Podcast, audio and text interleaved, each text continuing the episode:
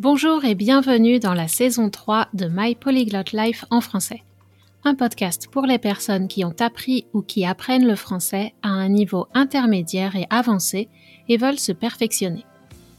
Tu es curieux ou curieuse, tu aimes explorer différents sujets liés aux grandes questions de société, notamment les perspectives féministes et décoloniales. Tu t'intéresses peut-être aux cultures francophones, en particulier de la France et du Québec Peut-être prépares-tu un examen comme le DELF, le DALF, le TEF ou le TCF et tu recherches des ressources adaptées et motivantes. Alors ce podcast est pour toi. Je suis Cathy Intro, coach de français certifié Neurolanguage, et dans ce podcast, j'aimerais te permettre d'améliorer ta compréhension orale et ton vocabulaire et partager mon expertise de l'apprentissage efficace des langues étrangères. Plus que tout, j'espère te faire réfléchir et éveiller ton désir de discuter en français de sujets complexes, avec confiance. Si tu aimes ce podcast et veux le soutenir, laisse une note et un commentaire sur Apple Podcast et parle-en à tous tes amis et à tes profs. Retrouve la transcription de cet épisode et toutes les archives sur mon site français.mypolyglotlife.com. Bonne écoute! Bonjour, avec cet épisode, j'entame, je commence une série sur des événements marquants de l'histoire du Québec. On pourrait dire que ce sont des éléments fondateurs de l'identité québécoise contemporaine, construite sur l'héritage historique de cette région et sur une prise de conscience culturelle qui a amené les Québécois et Québécoises à se définir comme une nation à l'intérieur du Canada. En effet, ici, on parle bien de nation québécoise. Surtout si vous êtes un homme ou une femme politique qui veut gagner des votes aux prochaines élections. Ainsi, la ville de Québec est surnommée la capitale nationale, la capitale de la province ou de la nation du Québec. Au fait, on me demande souvent comment différencier la ville de Québec de la province du Québec en français. Alors en fait, c'est une histoire d'articles et de prépositions. Si je dis le Québec ou au Québec, je parle de la province. Par exemple, je vis au Québec, à Montréal. Si je dis seulement Québec ou à Québec, alors je parle de la ville car on utilise la préposition à avec les villes. Donc par exemple, je peux dire que je vais à Québec la semaine prochaine on sait alors que je parle de la ville. Et toi, est-ce que tu as déjà visité Québec ou le Québec? C'est possible de visiter le Québec sans visiter Québec, mais c'est dommage car c'est vraiment une belle ville. Ottawa, c'est la capitale fédérale, la capitale de l'État fédéral du Canada. Et les parcs naturels gérés par la province du Québec sont appelés des parcs nationaux. Alors je vous avoue que ça crée un peu de confusion quand on veut savoir quels parcs sont des parcs nationaux gérés par la province et quels parcs sont gérés par le fédéral. Parce que les droits d'accès et les abonnements annuels sont différents, donc on a besoin de savoir quel type de parc national c'est avant d'y aller. Quand on y pense, capitale nationale comme capitale de la nation québécoise, ça semble exclure les autres nations les nations autochtones qui sont sur le territoire du Québec. Et en effet, malheureusement, le nationalisme québécois n'est pas solidaire avec les luttes autochtones. On pourrait penser que les minorités voudraient s'unir contre la majorité anglophone, mais ce n'est pas le cas. Dans la hiérarchie sociale et politique, les peuples autochtones sont encore souvent oubliés. Pour certains nationalistes, l'attention et les budgets accordés aux Premières Nations font concurrence aux revendications des francophones. Dans un futur épisode, j'aborderai les questions autochtones et le sujet de la diversité à l'intérieur du Québec, mais pour commencer, on va parler de la naissance du Québec tel qu'on le connaît aujourd'hui. Et je te rappelle que la transcription de l'épisode est offerte aux abonnés de ma newsletter, et si tu veux vérifier ta compréhension, la traduction en anglais est disponible dans l'espace membre sur patreon.com slash baroblique Cathy Intro. Je t'invite aussi à me rejoindre dans le club des Canadiens et Canadiennes francophiles pour discuter en français et se familiariser avec notre identité de bilingue au Canada. C'est un espace de dialogue pour les anglophones qui veulent parler en français et s'exprimer sans avoir peur d'offenser des Canadiens francophones. Alors, pour revenir au Québec, dans les années 1960, il y a eu ce qu'on appelle la Révolution tranquille. Bah oui, on est au Canada. Alors, même si on parle du Québec et qu'il y a un tempérament peut-être un peu plus rebelle, les gens sont restés fidèles à la réputation des Canadiens. Polis, qui ne veulent pas déranger, qui respectent les règles. L'expression Quiet Revolution serait apparue pour la première fois dans le journal canadien anglophone The Globe and Mail, et l'auteur présumé serait Brian Upton. Ici, j'emploie le verbe être au conditionnel, serait, pour montrer que je ne suis pas sûre que cette information soit exacte, car quelqu'un d'autre a peut-être employé l'expression avant cet article du Globe and Mail. Donc il y a eu une révolution, c'est-à-dire un changement en profondeur du système, majoritairement sans violence. Et en tout cas, cette révolution tranquille a permis de ralentir, et même jusqu'à maintenant d'empêcher l'assimilation de la population francophone dans la population majoritaire anglophone. Je trouve qu'étudier ce qui s'est passé à cette période au Québec est particulièrement utile de nos jours, alors qu'on parle de plus en plus de préserver les cultures autochtones.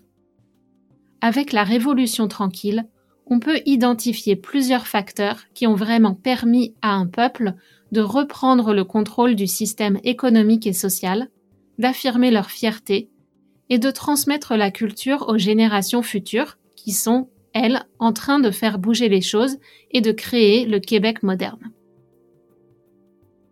Dans cet épisode, je vais vous parler de la situation avant la Révolution tranquille et de comment les Québécois et Québécoises ont repris le contrôle de leur province et obtenu un statut différent des autres provinces. Il y a tellement de choses à dire sur la culture francophone québécoise que ça fera l'objet d'un épisode séparé. Et je voudrais remercier Aïcha Fleury qui m'a beaucoup aidé à créer toute la série sur le Québec et vous aurez l'occasion de l'entendre dans le prochain épisode sur la culture. Parlons du contexte avant la révolution culturelle, avec les gouvernements conservateurs et la période du ministre Duplessis. Avant les élections de 1960, le Québec a vécu une longue période, 44 ans, sous la direction de l'Union nationale. C'est une suite de gouvernements conservateurs traditionnellement plus favorables à l'alignement sur la politique fédérale et avec un système économique capitaliste nord-américain qu'on pourrait distinguer d'un système de démocratie sociale à l'européenne. Comme toutes les nations industrialisées, le Québec a connu le baby-boom et la croissance économique de l'après-Seconde Guerre mondiale. À cette époque, les années 1960, le Québec est hautement industrialisé et tourné vers l'extérieur, c'est-à-dire que ses richesses sont exploitées au profit d'investisseurs étrangers. Le dernier gouvernement de cette période, la fin des années 50, était dirigé par Maurice Duplessis, et cette période est souvent appelée la Grande Noirceur, The Great Darkness. Quand on entend ça, on comprend que le ras-le-bol était tel que les gens ne voulaient plus continuer comme ça. En avoir ras-le-bol, c'est en avoir marre, ou comme on dit au Québec, être tanné. C'est quand on peut plus supporter quelque chose et qu'on risque d'exploser de colère ou de frustration. Littéralement, ras-le-bol, ça veut dire que le liquide arrive jusqu'en haut du bol, il manque juste une goutte d'eau pour faire déborder le vase. La goutte d'eau qui fait déborder le vase, c'est l'expression pour parler d'une action ou d'une déclaration qui déclenche des événements. En anglais, on pourrait dire que c'est the tipping point ou the straw that broke the camel's back. Si tu veux recevoir des expressions dans ta boîte mail chaque semaine avec les podcasts, tu peux t'abonner à ma newsletter en passant. Donc dans le cas du Québec, il n'y a pas eu de goutte d'eau qui a fait déborder le vase pour causer la révolution. Finalement, grâce aux élections de 1960, tout s'est fait d'une façon démocratique avec l'arrivée au pouvoir du Parti libéral de Jean Lesage. Son slogan de campagne était C'est le temps que ça change. Et le programme annoncé était résolument réformiste. La classe moyenne du Québec, qui cherchait à augmenter son contrôle sur les ressources naturelles du pays, a été séduite par ces discours et a saisi cette opportunité dans l'espoir de changer les choses. Avant 1960, il faut aussi s'intéresser à l'emprise ou à l'influence de l'Église catholique sur la société. Je vous en ai parlé dans mes vidéos sur le Québec et les Québécois sur YouTube. C'est l'une des grandes différences entre le reste du Canada ROC pour euh, Rest of Canada en anglais, et le Québec, c'est la religion. Le Québec a une tradition majoritairement catholique, tandis que le reste du Canada est protestant. Alors j'avoue que je ne sais pas quel courant du protestantisme est majoritaire. J'imagine que ça dépend des régions. Jusqu'à la Révolution tranquille, l'Église avait une grande emprise, un grand contrôle sur les citoyens et les institutions au Québec, elle était soutenue d'ailleurs par le gouvernement de Duplessis. On pouvait noter le maintien d'une mentalité héritée de la Nouvelle-France, avec des familles nombreuses, une société conservatrice, l'éducation n'était pas la priorité des familles d'agriculteurs et d'ouvriers agricoles dans les campagnes, qui se préoccupaient surtout de leur survie. Si vous avez regardé la série sur Netflix Anne with an E, tirée de Anne of Green Gables, et en français La maison au pignon vert, cette série donne un aperçu des différences entre les grands propriétaires anglophones et les ouvriers agricoles francophones, probablement des Acadiens arrivés après le grand dérangement. Des familles pauvres avec beaucoup d'enfants, mais qui savaient faire la fête avec des chants et des danses. L'histoire de Anne Witheny se passe à, à l'île du Prince-Édouard, mais les personnages sont représentatifs des stéréotypes de l'époque. Pour information, les pensionnats pour enfants autochtones étaient aussi gérés par l'Église catholique au niveau québécois et fédéral. Ce n'est pas un hasard si les gros mots, les mots vulgaires, les équivalents de mots français de France comme merde et putain au Québec viennent du vocabulaire de l'Église. En effet, tabarnak, hostie, calice, cris sont tous des déformations de mots religieux. Pour s'opposer à la mainmise, au contrôle de l'Église, les gens ont détourné le vocabulaire pour signifier leur rejet de l'Église. D'ailleurs, on appelle ces mots des sacres, et le verbe est sacré. En France, on parle de juron et de jurer. Comme en France et dans certaines communautés aux États-Unis, dans les années 1960, la religion a progressivement perdu en popularité.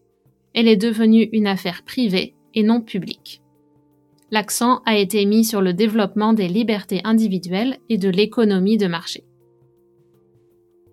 En passant, j'aimerais revenir sur cette expression reste du Canada, et parfois même juste le Canada, par opposition au Québec.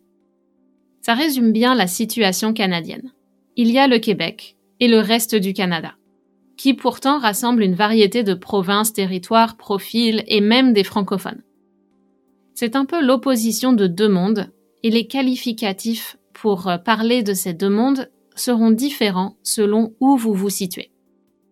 Dans le reste du Canada, les Québécois sont les empêcheurs de tourner en rond. Ceux qui soi-disant coûtent cher à l'État canadien à cause de leurs programmes sociaux comme les garderies pour les enfants, qui obligent tout le monde à souffrir pendant des cours de français ennuyants à l'école qui oblige les entreprises à avoir un département légal, marketing et comptabilité seulement pour le Québec si elles veulent être présentes sur tout le territoire. On voit que le système québécois ajoute des contraintes au niveau national, fédéral. De l'autre côté, au Québec, les gens se sentent parfois incompris et méprisés et ils sont fiers de leur singularité. Cette appellation reste du Canada est injuste pour tous les francophones hors Québec, notamment les Acadiens du Nouveau-Brunswick, la seule province bilingue du Canada, qui doit donc faire face à la rivalité franco-anglo à l'intérieur même de la province, avec une assemblée législative entièrement bilingue. En tout cas, une chose est sûre, le Canada ne serait pas le Canada sans cette pluralité culturelle si on rajoute les peuples autochtones et les immigrés en plus. Si vous voulez apprendre les sacres québécois et voir les stéréotypes des Québécois et la différence avec les Ontariens, les habitants de l'Ontario, vous pouvez regarder le film Bon Cop Bad Cop sur Netflix.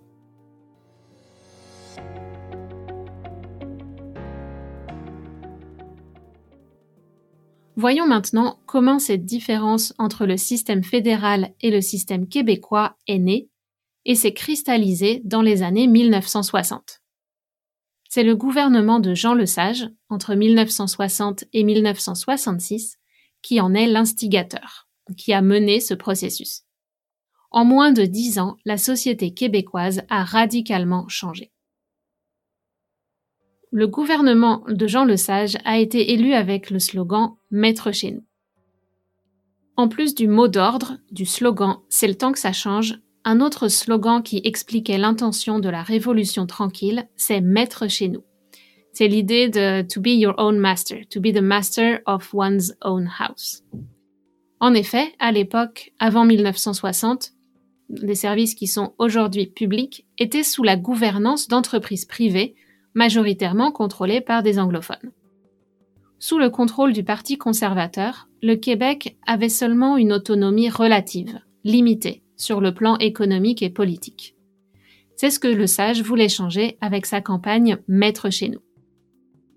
On peut d'abord noter des changements politiques et sociaux.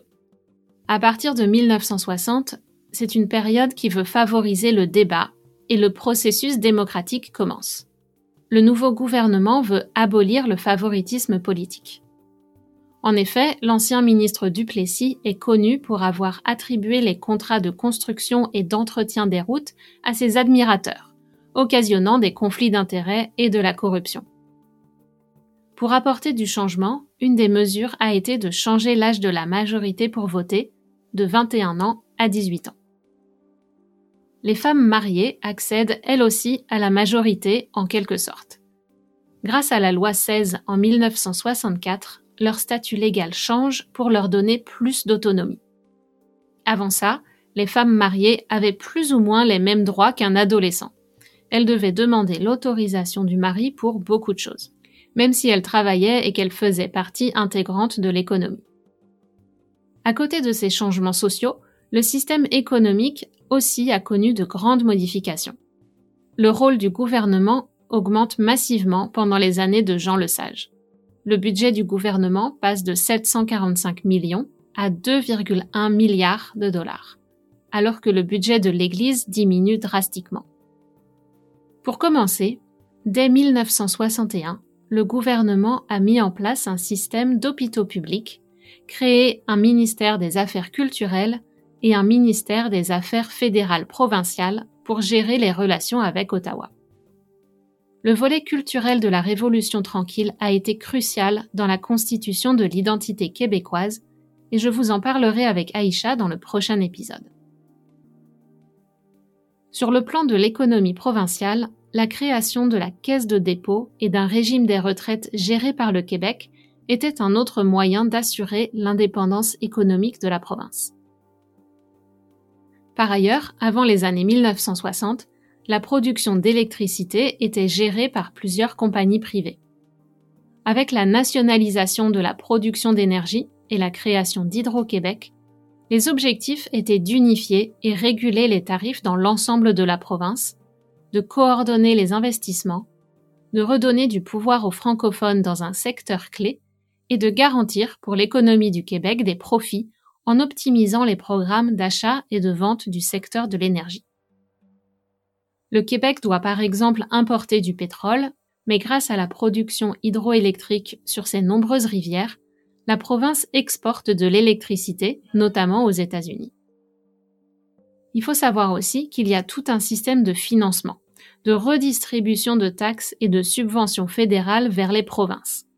Par exemple, un système qui s'appelle la péréquation les territoires et provinces les moins peuplés, tout le nord du pays, reçoivent beaucoup plus d'argent de l'État fédéral que les autres. Mais parmi les autres, le Québec est la province qui reçoit le plus de financement par habitant, ce qui génère beaucoup de débats en Alberta et Ontario par exemple. Le gouvernement québécois, évidemment, affirme que le Québec contribue plus au budget et qu'au final, les comptes sont équilibrés.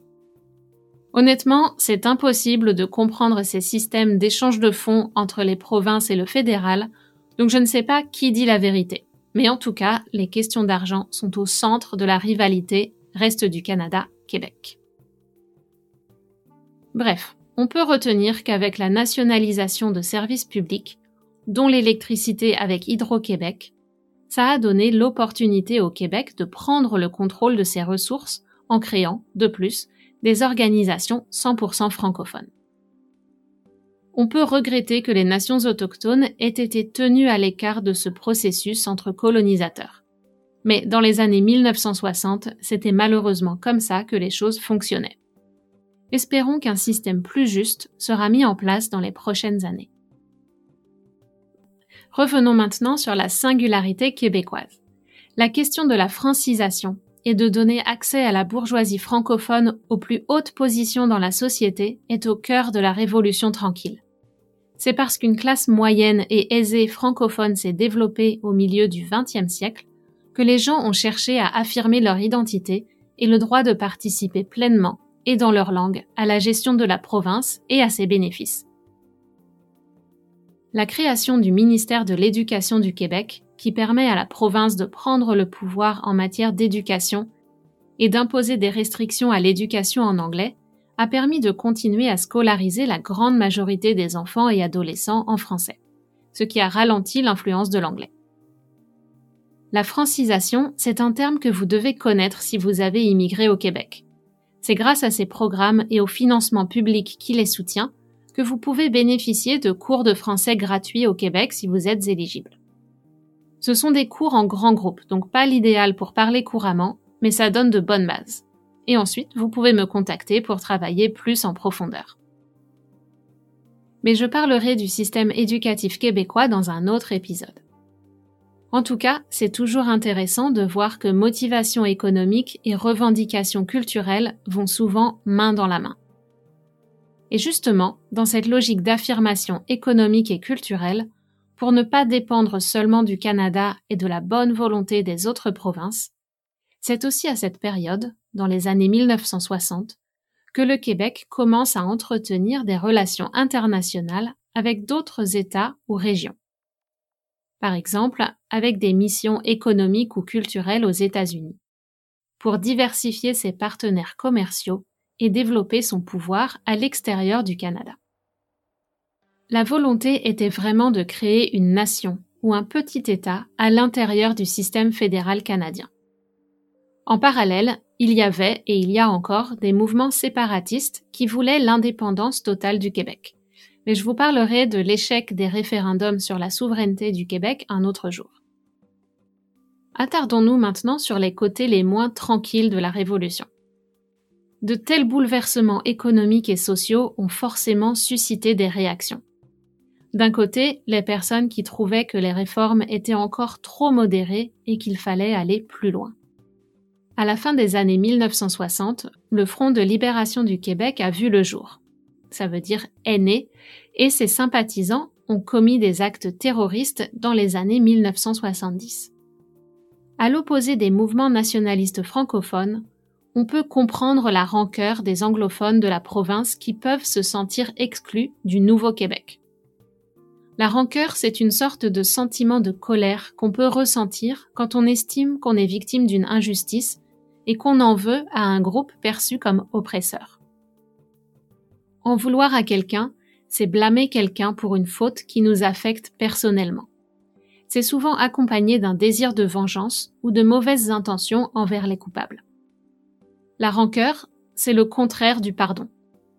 Le mot rancor existe en anglais, mais peut-être pas dans votre langue, comme l'expression en vouloir à quelqu'un. Ce type de vocabulaire est très difficile à traduire et à expliquer, car les sentiments sont abstraits et associés à notre culture et langue d'origine, aux expériences sociales qu'on vit et à la littérature et l'art qui nous transmet des représentations de ces émotions. Bref, avec le contexte, je pense que vous pouvez imaginer que les anglophones se sont sentis attaqués par tous ces changements, notamment l'imposition de la langue française pour tout. Pour certaines personnes, refuser d'apprendre la langue française dans un Québec francophone, c'est une manière d'affirmer, eux aussi, leur identité et de protester.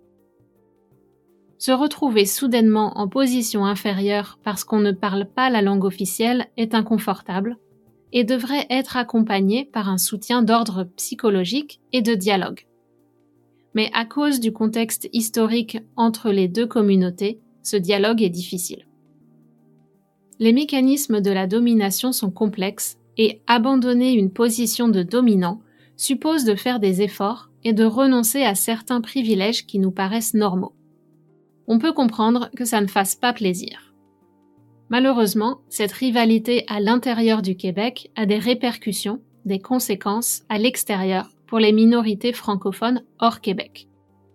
Une partie des Québécois et Québécoises pense que soutenir les demandes des minorités francophones hors Québec permettrait à la minorité anglophone du Québec de demander plus de droits pour la langue anglaise au Québec. Et il y a l'idée que ça annulerait les efforts de francisation des 60 dernières années. C'est vraiment un problème complexe. En conclusion, Jean Lesage n'a pas été réélu pour un deuxième mandat, mais les bases posées par la Révolution tranquille sont restées et on assiste à la création de partis purement québécois, plus ou moins indépendantistes dans le paysage électoral québécois et national ou fédéral. En effet, aujourd'hui, aux élections fédérales, des partis 100% québécois ont des députés au Parlement à Ottawa et pèsent sur les décisions du gouvernement fédéral. Quand on a un gouvernement minoritaire comme euh, Justin Trudeau en ce moment, le soutien du Bloc québécois peut être décisif, ce qui irrite certains Canadiens du reste du Canada. En parlant de Trudeau, dans les années 1970, c'est son père, Pierre Elliott Trudeau, qui a gouverné le Canada comme Premier ministre. On lui doit la loi sur les langues officielles qui a instauré le bilinguisme du Canada. Il était fédéraliste et opposé à l'indépendance du Québec, donc il a tout fait pour maintenir le Québec dans la fédération. La Révolution tranquille a eu un héritage durable, tant dans l'organisation du Québec actuel qu'au sujet des relations entre les Anglo et les Franco, et malheureusement sur ce point les conflits et surtout les incompréhensions demeurent. On pourrait dire perdurent ou continuent. Si tu es canadien ou canadienne et que tu voudrais discuter de ces sujets qui nous concernent, du contexte canadien, de la relation entre les communautés, des différences culturelles qui accompagnent la langue, alors je t'invite à me rejoindre dans le club des Canadiens et Canadiennes francophiles. Tu trouveras les informations sur mon site mypolyglotlife.com et le lien est dans la description de l'épisode. À bientôt! Voilà, si vous aimez ce podcast, n'oubliez pas de vous abonner et d'en parler autour de vous, et je vous dis à très bientôt sur My Polyglot Life en français.